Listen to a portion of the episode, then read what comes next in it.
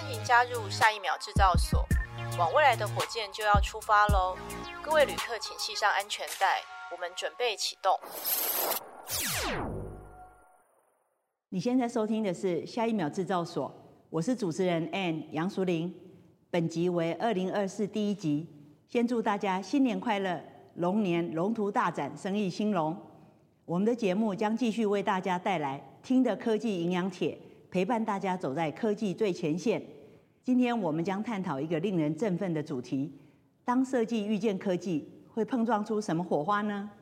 设计不再是美的追求，它已经走向了更深更广的面向，而与科技的结合，创造出超越我们想象的无限可能。科技与设计的完美交融，无论你是科技爱好者、设计师，还是对未来充满好奇心的听众。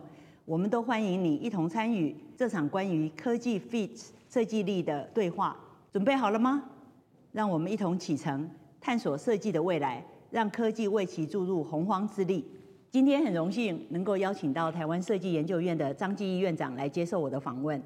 而张院长认识是我还在台北市文化基金会工作的时候，呃，因为松山文创园区是我们文基会营运的场域之一啦，哈。呃，社研院的办公室就设在松烟里，所以我们是经常这个互动很频繁的这个好伙伴。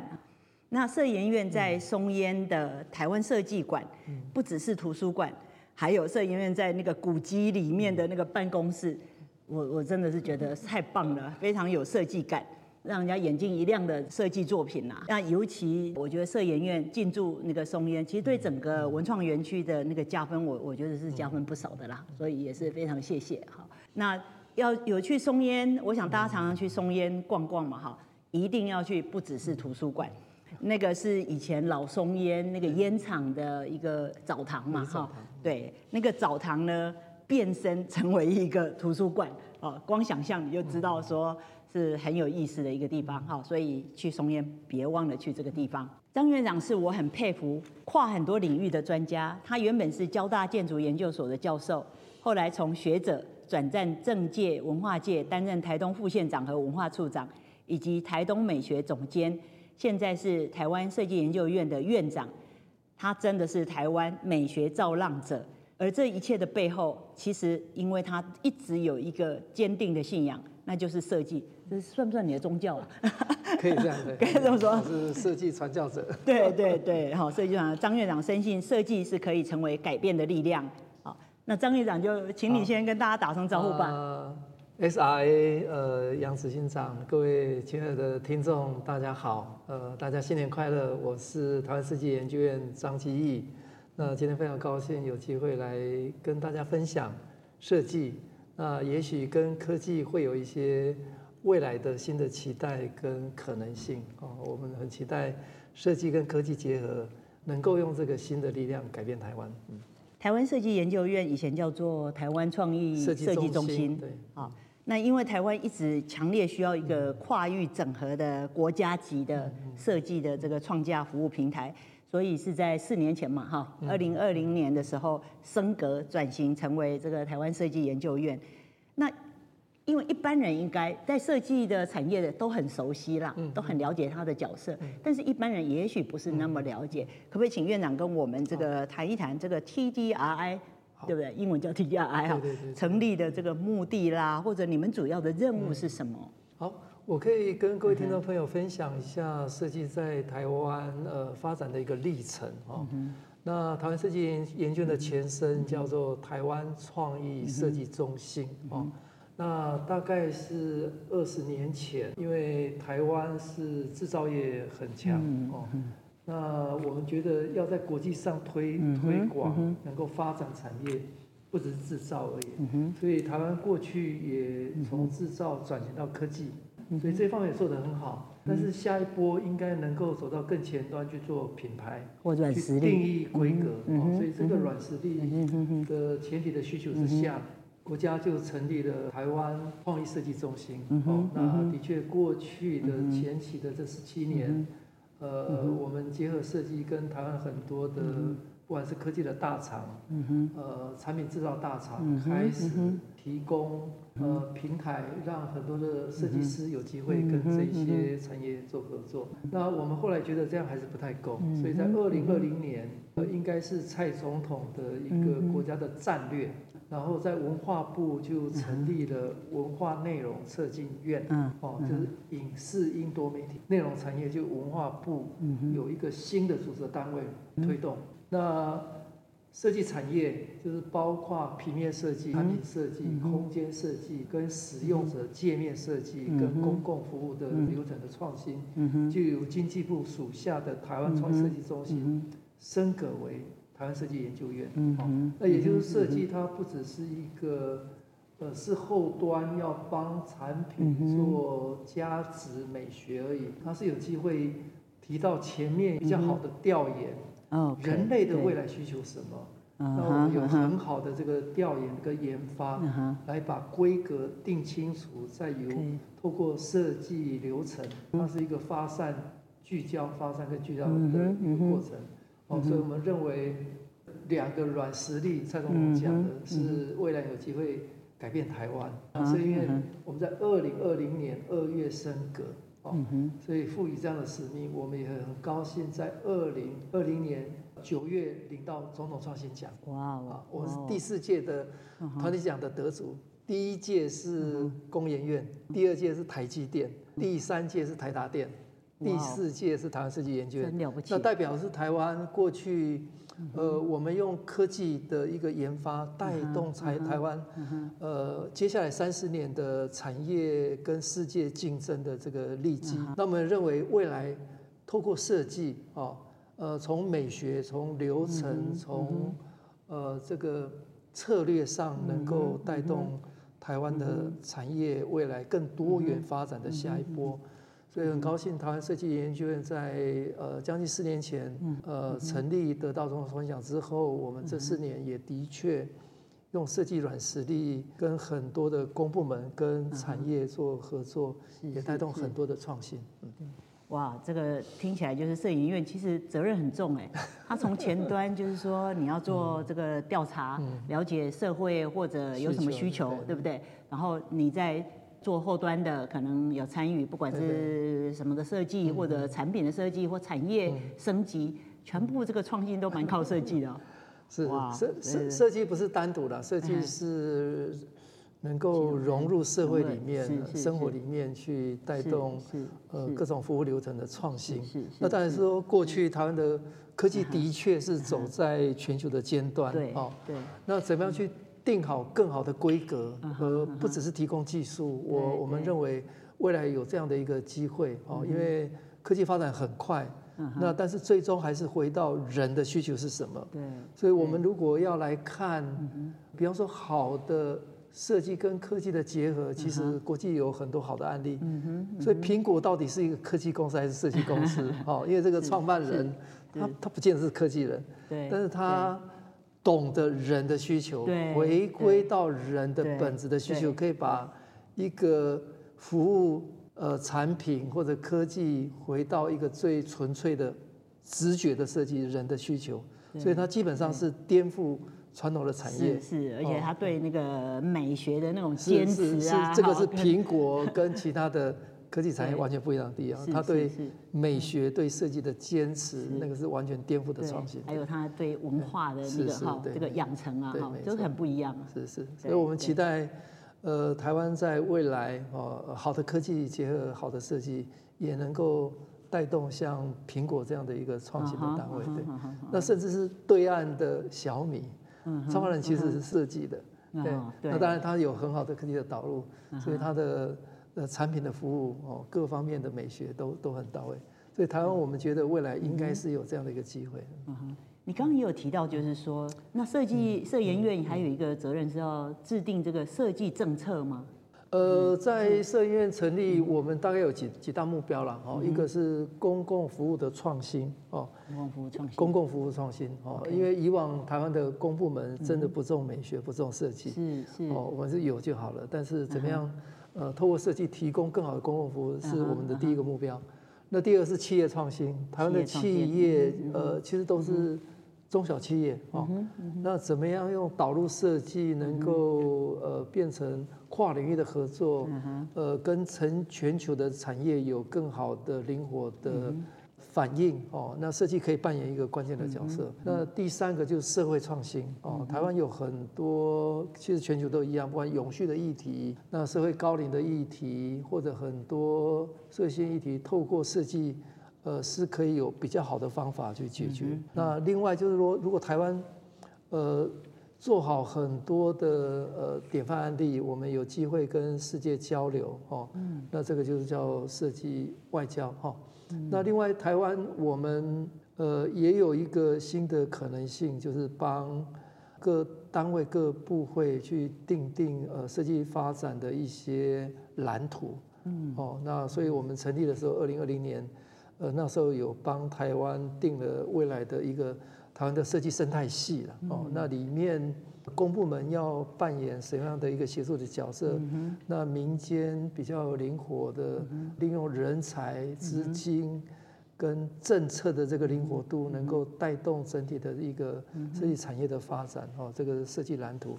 那设计政策，呃，其实如果纯粹提提政策，应该是公部门的工作了，了解。所以我们是说，台湾设计研究院去提供一些能够在设计能够有更友善、能够带动创新的一种方法，给公部门做参考。哦，比方说我们办理了。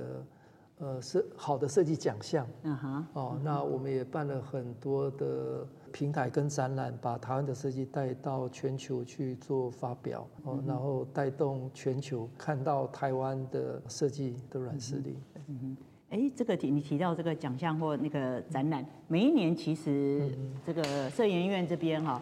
有策展了很多的大型的、非常大型的那个，比如说，呃，你那个台湾设计展，对不对？就每年都办嘛，而且每一次那个人数都是吓死人了，然后。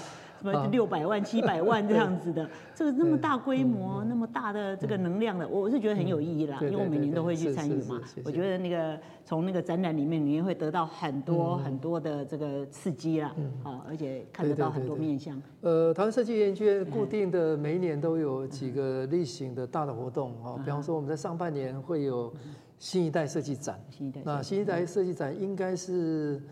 可能是全球最大的设计科系的毕业设计展，哦，因为全台湾呃每一年有一万个呃设计相关科系的毕业生，他们会把他们的设计作品呃利用新一代设计展的场合来做展出。那我们主要不是一个毕业设计展，我们希望能够产业端看到台湾年轻的设计能量那么多，所以我们主要那个平台要做产学媒合，哦，所以每一年。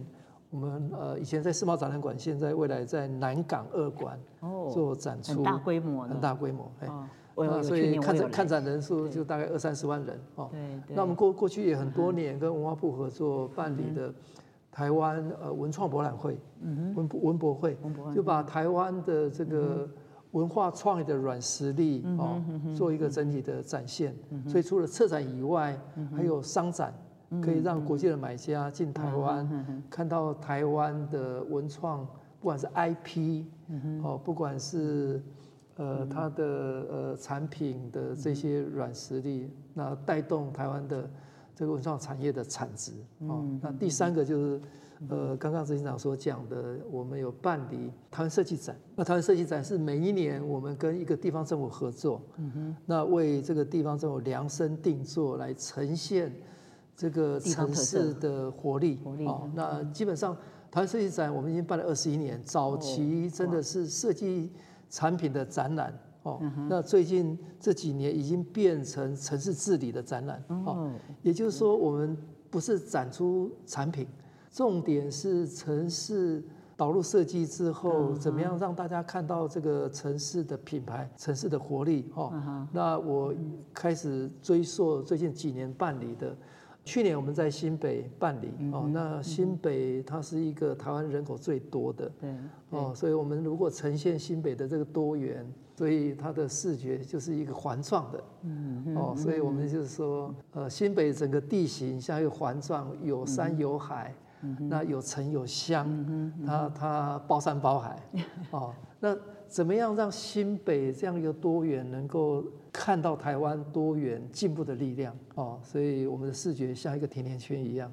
哦，会在呃在新北美术馆展出，嗯哼，那它响应的卫星展区也很多了哈，所以去年，呃，真的有呃几百万的人流进来。我有去，我有去。去年在高雄，高雄我们利用那个港湾的的一块腹地，把它的仓库全部打开了，然后可以看到高雄这几年水岸空间的改变哦。那高雄要把这个城市从重工业转型到科技产业，到五 G 的 IoT 的应用的场域，所以它需要给给民众一个新的形象。高雄已经不只是制造而已，不只是重工业，它因为科技的导入。他的生活有新的想象，嗯哼，所以我们在高雄也也有很多的展场是来体验高雄的新的生活的样态，所以让他大家对高雄耳目一新。哇，那这个台湾设计展，我觉得应该是各地方政府非常全力以赴的争取的，会努力争取。对啊，因为这个它已经能够呈现出你这个城市的改变。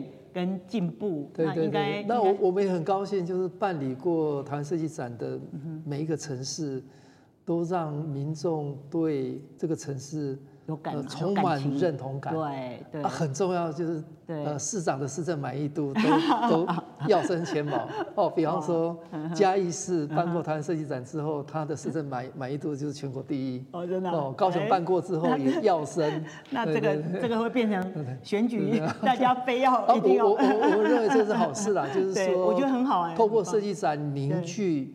地方地方的共识跟向心力，而且让全台湾的民众看到这个城市的的的可能性，跟跟品牌跟新的魅力，对对新的魅力。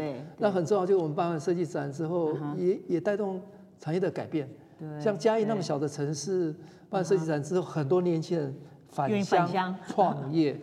那这个就就就实质的帮助了，因为它的它的基底，因为以前嘉义大家会路过，不会停下来。是。那嘉义刚好很尴尬，它又是一个城市，但是又很小。那在台中、高雄之间。对。那嘉义又办完设计展，它定位城市定位很清楚。那透过软实力，让大家觉得嘉义就像一个家一样，很温暖、很温馨。所以想要好好过生活的人，大家会去嘉义。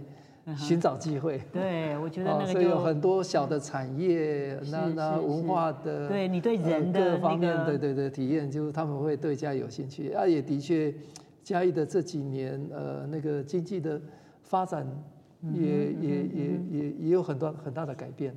哎，真是很了不起！我本来要特别要再问说，你信仰的这个设计力是什么？其实这个已经是 对了，其实已已经展现出真的要回回到生活里面去改变了，因为因为这个是民众有感了。那我我觉得设计在处理的很多是呃，真的很实质面的生活看得到、摸得到、体验得到，或者能够带动认同的这一些这一些呃经验。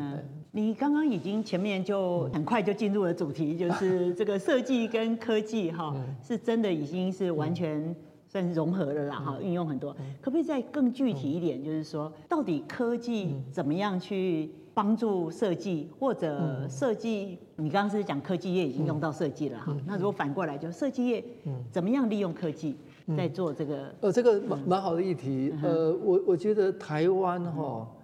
呃，传统的这个产业，呃，因为制造为主嘛，那因为的确，它的科技，呃，在三十年前就，呃，国家有这个远见了，哈，是就就是全力去发展科技，也带动的我们产业发展。那但是下一波，我觉得就是，呃，人类的需求在哪里？哦，那这个是要回到以人为本。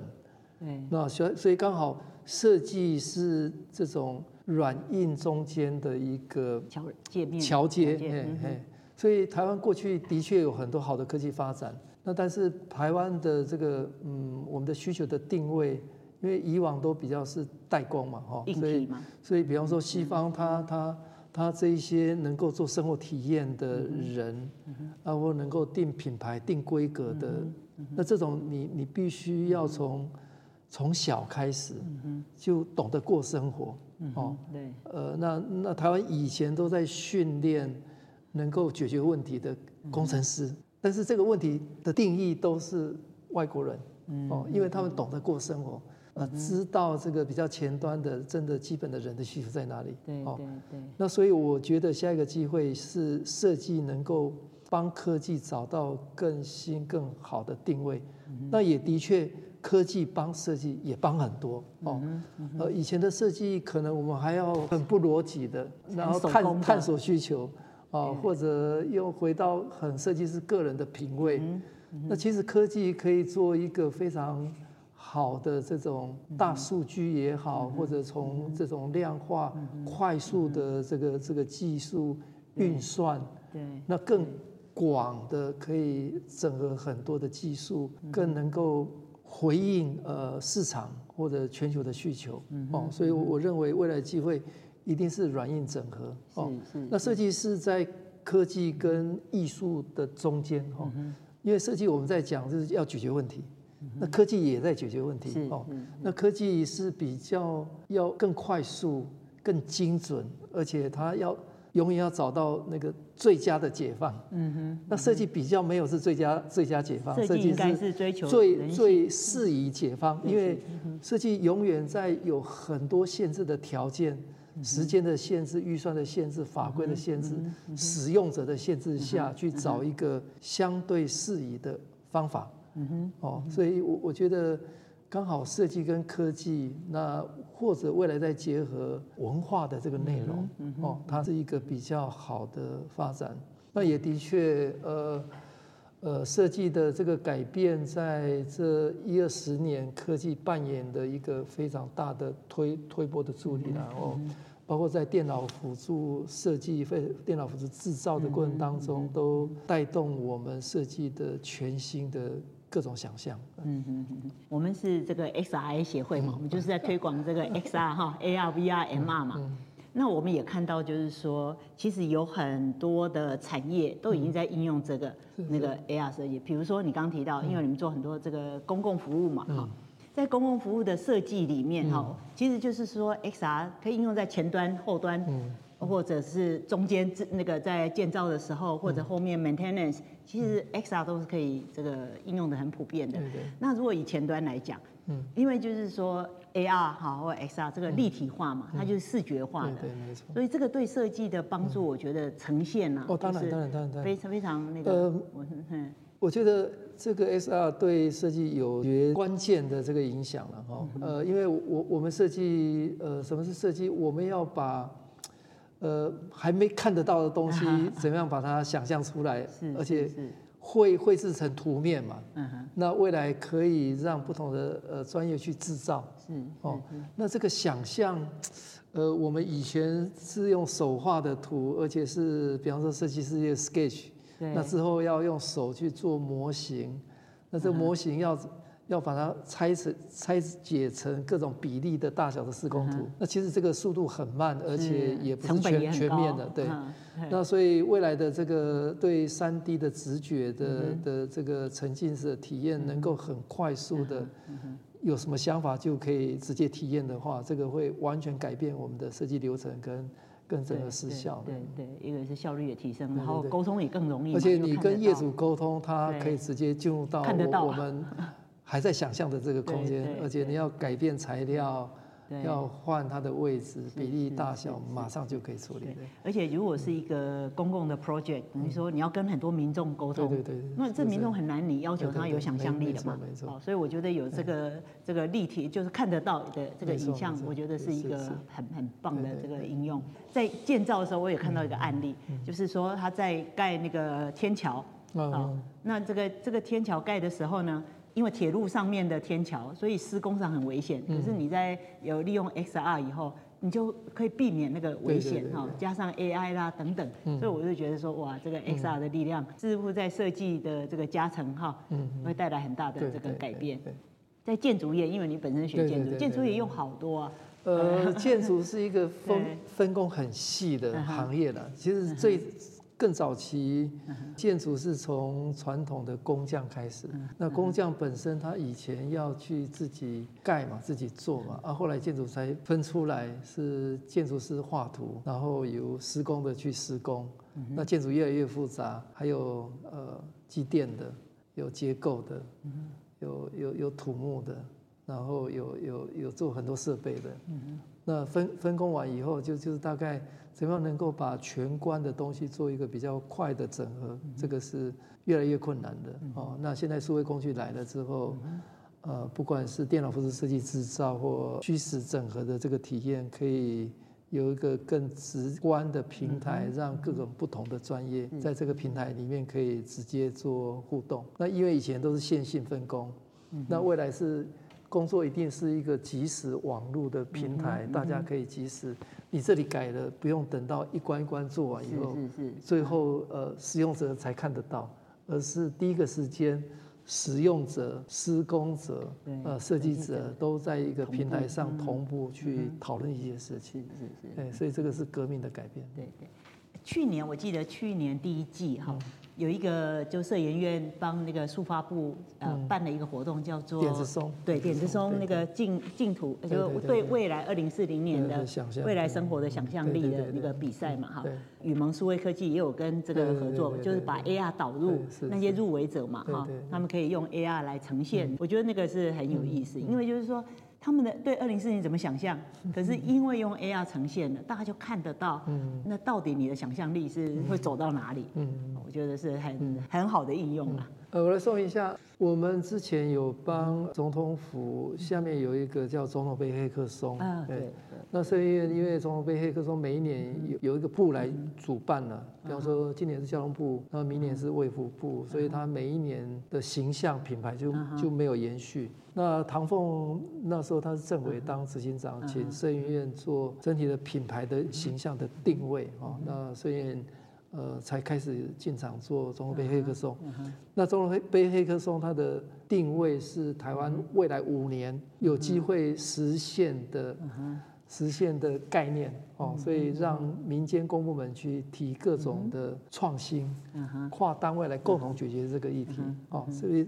中国杯黑客松是锁定在五年，那后来数位发展部成立的，所以唐凤当部长，他是觉得台湾应该有更前瞻的思维，不应该只是锁定未来五年的，应该更远更远一点哦。那比方说台湾发展五 G 之后要六 G 了哈，那六 G 的这个科技很快就来了，但是呃我们以前都是技术先走，那但是我们的生活。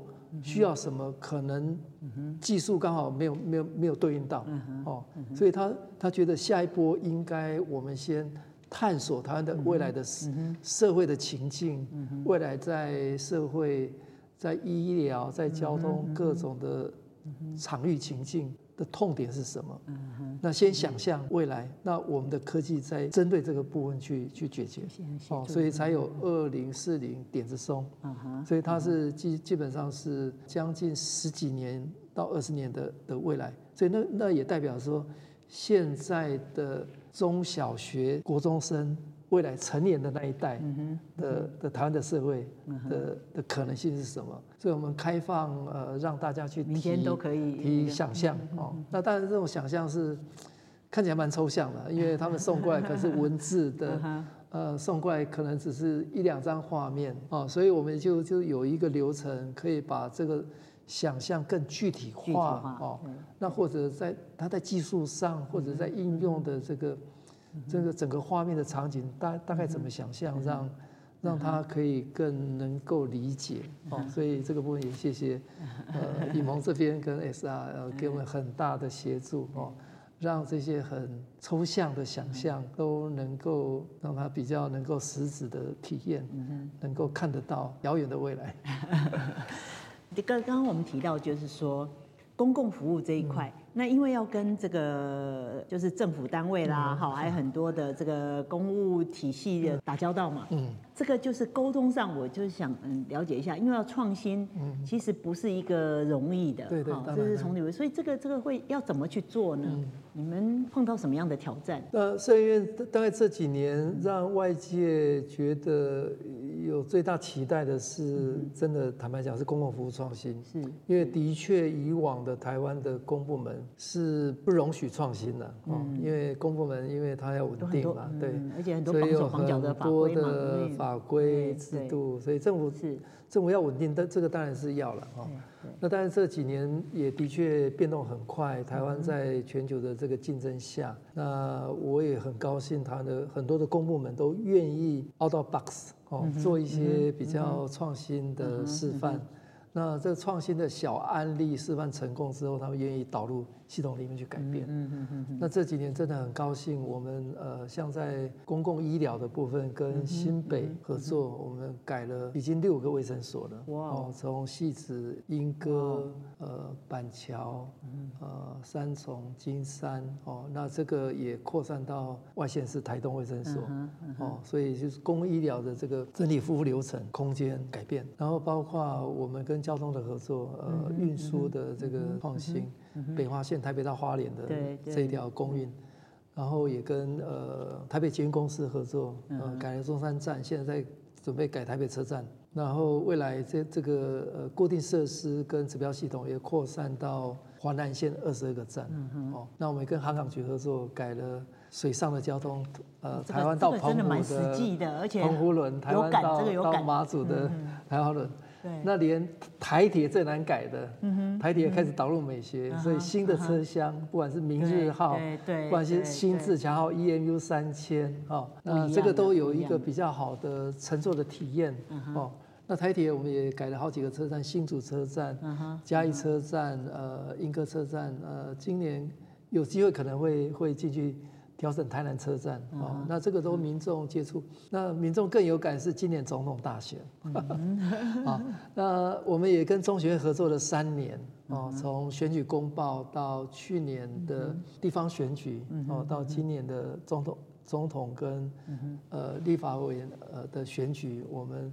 从投开开票所的这个指标系统，然后呃选票到总统大选的呃电视的公办的辩论会，那大家会突然觉得今年的那个电视说明会画面变干净了，因为我们有统一呃经过设计梳理，真的听你这么一讲，让这个视觉回到竞选人本身哦，就是我们把那个画面其他花绿的拿掉，呃让。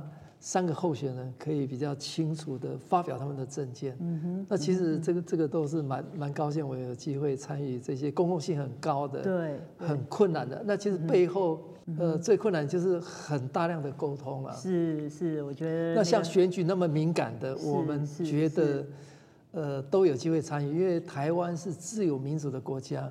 哦。但是每次到选举，我们就觉得。很吵、很杂、很乱，哦，那呃，可不可以回到这个最困难的地方本质去着手？所以我很高兴，呃，中选会也愿意哈。那我们在选举过程当中一定要秉持中性哦、公平哦。那以外还要让选民有更好的体验嘛，哦，让候选人有能够把他的政见。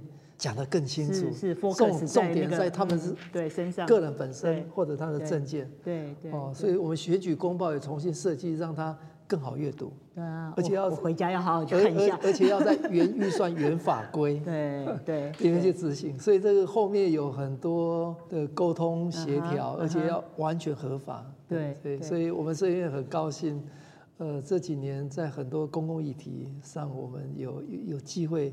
呃，参与了。那我我觉得一个国家进步哈，不见得是一个很大的建设，而是生活里面的呃一点一滴的公民能够体验看得到的，体验得到。夜市也好，法院也好，卫生所也好，交通设施。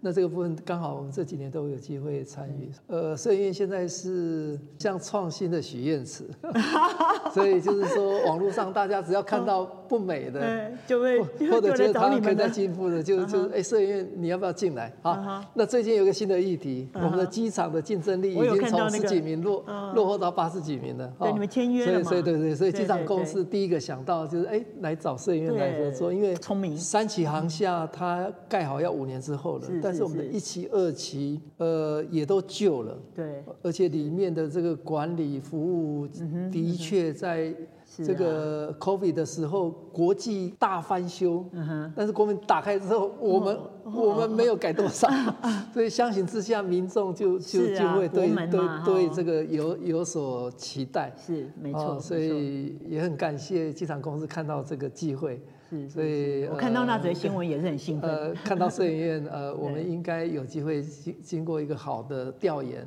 那回到以旅客为本质的服务的本质，如何提供一个更好的是体验整个体验服务哦，所以未来在五年之后，三级航厦落成之后，一起航厦、二期航厦也能够调成跟三级航厦比较一致的一个服务水平。哇，各位观众，我们这个以后出国啊，拭目以待啊。所以这个是很漫长的工作。对对对，但是真的很重要啦，好，要不然就很丢脸嘛。那个我好想给你拍手啊！谢谢，我觉得摄影院真的做了那么多的那个，我很多，我我现在在改教科书。呃，这个是一个好好的议题，因为不管的城乡差距、贫富的落差，但是你看我们有几百万的学子用的教科书，这个是很公平的。那你如果提供一个更美、更好的教科书，让他。产生学习的兴趣，嗯、那台湾的教育的竞争力会会提高。哇哦！那也许我们没有机会让所有的学生都到美术馆、嗯、到博物馆，是是。那教科书变好看，对，变好阅读，天天都要用，提供他的兴趣，啊，这个会带动学习动机。那也很高兴，哇呃，教部看到这样的一个机会，啊、所以提供摄影院教科书美学改造的这样的一个机会，所以我们办理了教科书设计奖。那我们也去辅导台湾的出版社，那三个三大出版社全部都都很乐意、很热心进来，南一、康轩、翰林全部都进来了。哇！所以这个是一个很长远的工作，这是很大的，对对对对，那个那个变革哎，我觉得。所以我我我觉得我们就喜欢做这种很基本的事情。那我们也改了法院了，因为有新的国家政治，国民法官，未来可能执行长、呃理事长都有机会上法院。连这个也是你？但但不见得是不好的事情，因为我们当国民，我们未来可能有义义务要去陪审。是是是。那民众会担心进法院嘛？哦，因为法院衙衙衙门很很生冷。哎，这个怎么会是跟摄影院有关呢？所以呃，司法院看到这个需求，就觉得跟社会沟通需要设计。哇！所以我们就就是跟司法院走了台湾二十二个法庭。哦，所以我们一个一个改，让呃国民法官未来在陪审过程当中觉得。他参与这个很很很荣耀，而且不会担心害怕，所以他们有那陪审庭，还有流程，这个我们都重重新设计。啊，现在已经改好新北的法院，呃呃，高雄跟南投，那未来五年全台湾二十二个法院都会调成民众有一致的这种体验。对，那这个部分。就是新的国家政策嘛，哦，那国民法官我们也很高兴，有有有机会参与，哦，设计设计参与司法，设计参与医疗，设计参与交通，设计参与教育，各方面都能够从社会去。各方面都都能够体验。我觉得我们这一集哈，真的是每一个国民都要听，没有，因为在生活里面我们都不知道，其实很多人不知道，不知不觉不知道设计原来是能够改变那么多事，能够参与那么多。一些生活能够体验得到的各种公共性高的场景，我们都愿意进场，跟各单位来合作。对，那个你提到了那么多，其实从一开始啊，你你曾经是台东县副副县长，对对，然后又兼。文化处长，然后又兼美学总监，所以改变了台东啊！现在台东是人人都想去玩的地方哈，很有魅力。那这个是你到底做了什么事，在那个那个阶段，怎么改变台东的？我我我是台东人哈，那呃从小我们在台东长大，觉得那个环境真的蛮美的哦。那但是我们到西部来讲，就觉得台湾的好像。产业哦，医疗呃，交通各方面好像都输人家一大截。嗯。那但是如何怎怎么样把这个老天给我们的好山好水转换成为能够带动地方改变的契机哦？所以我们那时候看到台东，我们觉得呃，我们市政团队觉得应该让台东提出一个新的方向。哦，利用台东的空域办热气球，嗯，台东的海域办国际冲浪赛，嗯，台东的美丽的陆地办铁人三项，是是，是。那因为你的方向要定位清楚，所以我们很清楚就利用台东的自然的环境去办理运动、观光、农业。啊，但是它不是一个体验，它能够带动产业的发展，是是是。哦，比方说热气球嘉年华，是，它热气球只能在清晨的时候飞，嗯哼，只能在傍晚飞。所以来参观的民众一定要过夜，嗯，过夜就会消费，带动经济的观光。那办热气球的地方不在台东市区，在鹿野高台，你的交通来来回就要一个小时，所以你一定要在台东过夜。嗯哼，哦，然后办呃铁人三项，我那时候到台东县的时候一年办三次，我后来呃任期结束归建学校的时候一年十二次。那你来铁人三项清清晨嘛？嗯哼。呃，你要跑，然后你你除了选手以外，你你还有教练，还有拉拉队，嗯、然后就会把台东的旅宿业、台东的消费等等带，而且它对台东形象有帮助，非常好，非常，健康嘛，是啊，哦、是啊，呃，把把台东的天空、台东的海洋、台东的陆域美丽的风景带出去啊，这个品牌的塑造，是是是，所以后面很清楚，就是把台东的。形象带出去，那透过办理这种大型的运动赛事，呃，带动台东的这个经济，尤其是观光的产业。对对。那观光成功了之后，大家对投资台东有有信心，所以我们那时候连续好几年，我们拿拿到这个呃非六都了哈，那个呃投资的最高金额的奖。哇。然后国发会就颁。颁奖给呃，颁奖给台台台东，我们一年就光奖金五千万，所以我们利用这五千万再去训练公务人员去做创新，对，所以我们把公务人员送到呃到各地去观摩，到国际去学习，所以就就是说，任何能够改变哦，先要呃要要把你原来的这个可能的劣势啦，台东交通很不方便啊，这个当然是劣势。那台东因为交通不方便，所以它的它也保留了它的产业就没有那么发达，所以它就不需要跟西部走一样的路。那我我喜欢举一个案例，就是慈善，哦，慈善现在已经很有名了嘛，池上艺术节。对，因为慈善它就是什么都没做。所以它农田当中没有任何的建设，那这个就是大家喜欢来的地方。是是。所以池上那一片农田，就是有台湾好基金会进来就帮秋收艺术季，在稻田当中办演出，大家在稻浪门啊，还是什么？对对对对对。啊，所以这个就是一个我们把农业变成一种体验。或者地方形象品牌的对独特对，所以你必须要提供一个能够吸引人的一个概念，而而且能够利用这个概念带动产业。那大家到到到池上不是去消费池上米，我们都还有很多的体验。对，当一日农夫，你帮他种，你还要付钱给他。那等那个稻米收成，他会把米寄给你。好有趣，就就是说。那个产值最高的永远是体验了，哦，所以怎么样把呃把那个体验呃变成一个可可贩售的，所以你那个就是 价值哎，对对，价值很多哎，所以我我就是说台东什么资源都都没有，我们都能够找好方向，然后创新能够带动。哦，那那那当然我我也认为台湾。也有这样的利基啦。台湾我们虽然小哦，那那但是在这个全球的分工的下，我们现在变扮演很很关键的核心嘛，能够跟整个全球的这个产业链里面呃扮演好我们的关键的角色。那那也一样，台东。台湾虽小，呃，其实也不小了。以我们人口真的不小，我们全球已经第二二十几大的。各县市都可以找到它的特色。对对对对。然后把这个劣势变成优势。对。然后用创新的去发展。对，创新美学。对对，各方面。我我觉得真的是台东，我觉得真的是变成一个 一个 model 了。大概这 十几二十年的发展，应该大家有看得到台东的形象的改变了。对，大家非常明显。如果想象生活，哎，也想到台东，它的品牌应该。然后观光，你如果去问，哎，到台东有什么？大家都会讲的博朗大道、金城武树什么？呃，就是对对对对环境、对生活的想象，会想到台东。对。所以当时候为什么长荣航空拍形象广告？是是。哦，那个金城武到全球之后，最后就在那棵树骑脚踏车在那里喝一杯茶，因为因为。那个就是台湾的土地的价价值，台湾的永续的价值。哦，那云门也看到这一点了。对。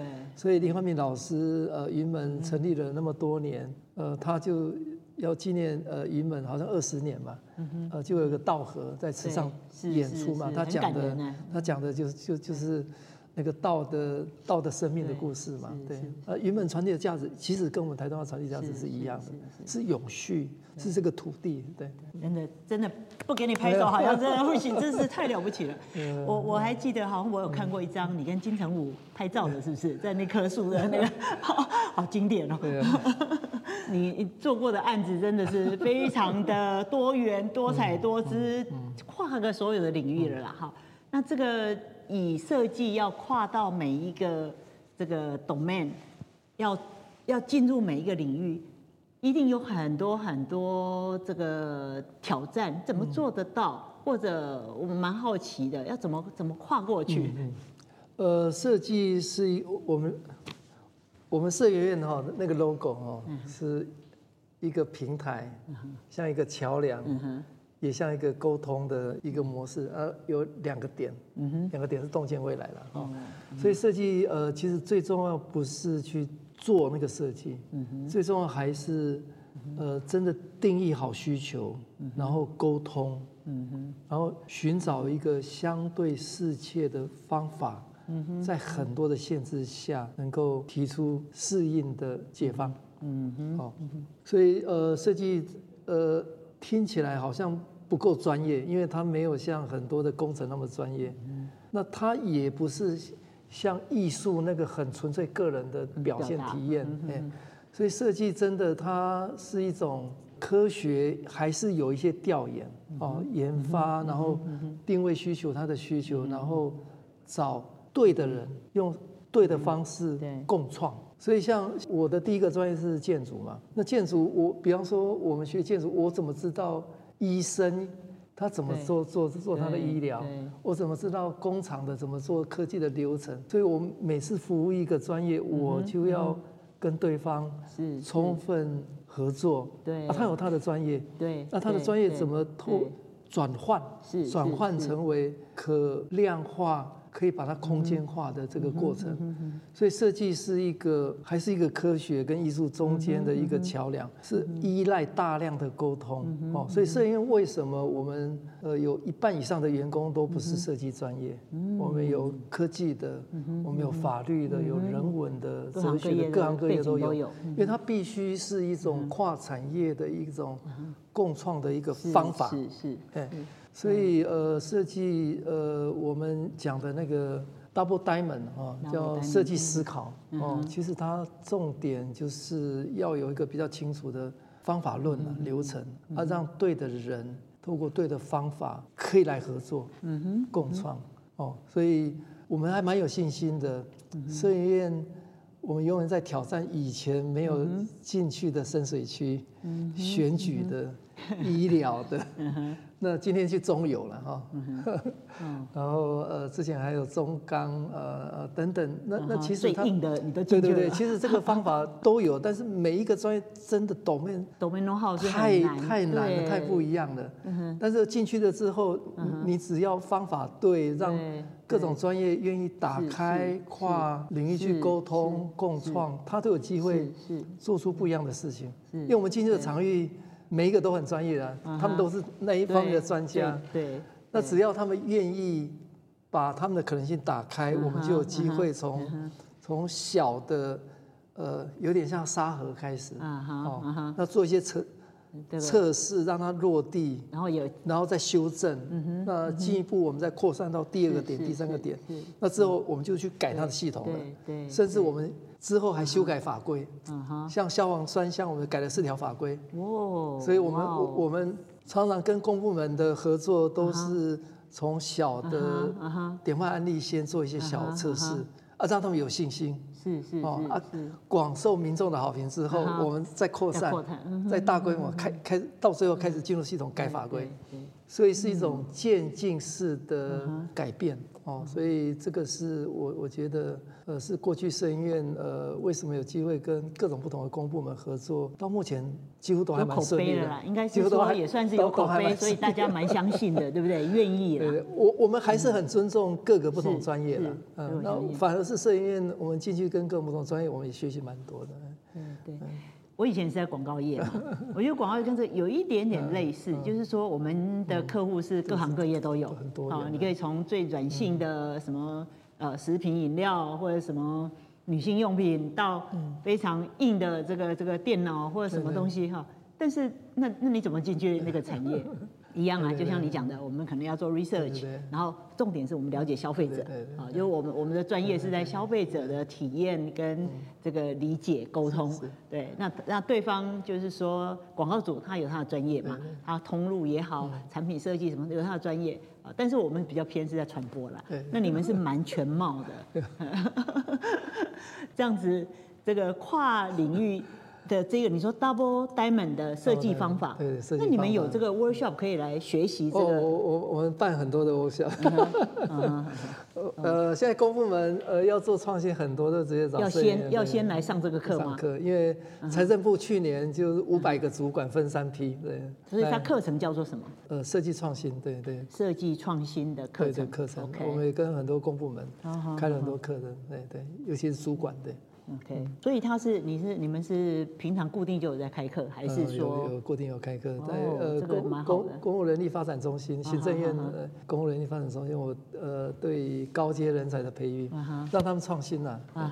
对，我觉得那个如果打开那个打打打开改变观念之后，什么什么都有可能。对。对，还是人的概念能够改变。对啦，人愿意改变，这个是才有可能。人人还是最关键的。是是。我们都在强调美学的重要性嘛，哈、嗯。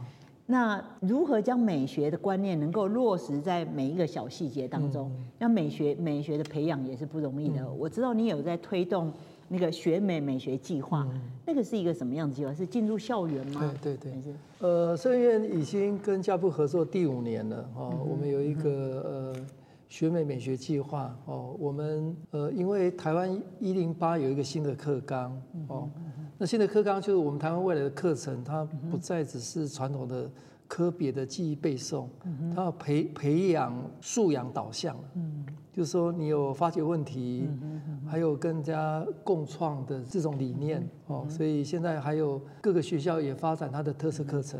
哦，所以台湾在教育的这个改变其实还蛮快的，嗯、哼所以教育部希望就是说，台湾的校园的教室不再是传统的教室，它不止在教室上课，它可以利用户外空间，呃，甚至餐厅各方面。所以跟这边合作，我们就有一个学美美学计划，把校园每一个角落都变成可以学习的环境。嗯哼，哦。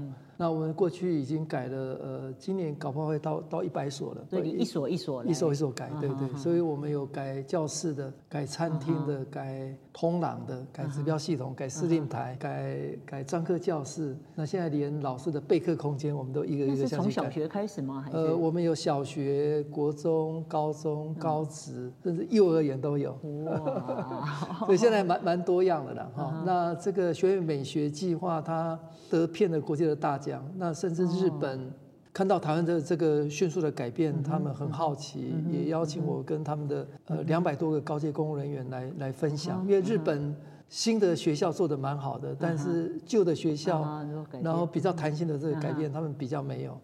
哎，所以我我觉得像这种从学习环境去改变的，因为我们要培养台湾的。未来年轻世代的竞争力。是，是，你你你从小就在那个很自私的教教室，对，你的脑袋可能就是你自然自然没有办法创新，没有美感了，对，是是。那为什么欧洲你不用谈美学了？对啊，那环境就是环境每个细节都很到位啊，自然就会欣赏美嘛。啊，所以为什么？欧洲的产品就是比较漂亮，是，对啊，是是。那那因为它的环境的每一个细节都都都都到位嘛，所以我们希望就就是说，台湾的下一代，呃，我们能够有好的生活的体验，是是，能够创新，所以未来台湾的年轻世代未来有机会去定国际的规格，哦，因为你有好的生活体验，你才知道。对，高端的好的需求是是什么样的？那个规格定了以后，再让大陆去制造，就代工。所以，所以台湾的这个未来的这个小朋友啦，哈，我们未来主人翁其实很有福气哎，从教科书也不一样了，教科书，然后学校环境也不一样了，对，教育教学的那个流程各方面，要从这这边开始要提早了。对，我觉得下一个挑战应该给社研院就是。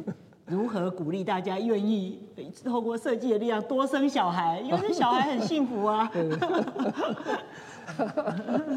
本集节目我们深入探讨了科技与设计之间的激荡和碰撞带来的无限可能性。科技和设计不是独立存在的，哈，而是彼此互相影响，不断创造新的价值和革新。深入挖掘了科技与设计的交融，以及设计在城市发展、公共服务、科技结合等方面的关键作用。我们期待着在未来节目中继续为大家带来更多启发和深度探讨。谢谢大家的收听，更多资讯请关注下一秒制造所 FB 及 IG 粉丝页，也欢迎加入我们台湾实境科技创新发展协会 XRA，一样滑到页面最下方会有一键入会的连结，让你走在科技最前线。我是主持人 Ann，我们下个 N 秒见，拜拜，谢谢张院长，谢谢谢谢。谢谢各位听众朋友。拜拜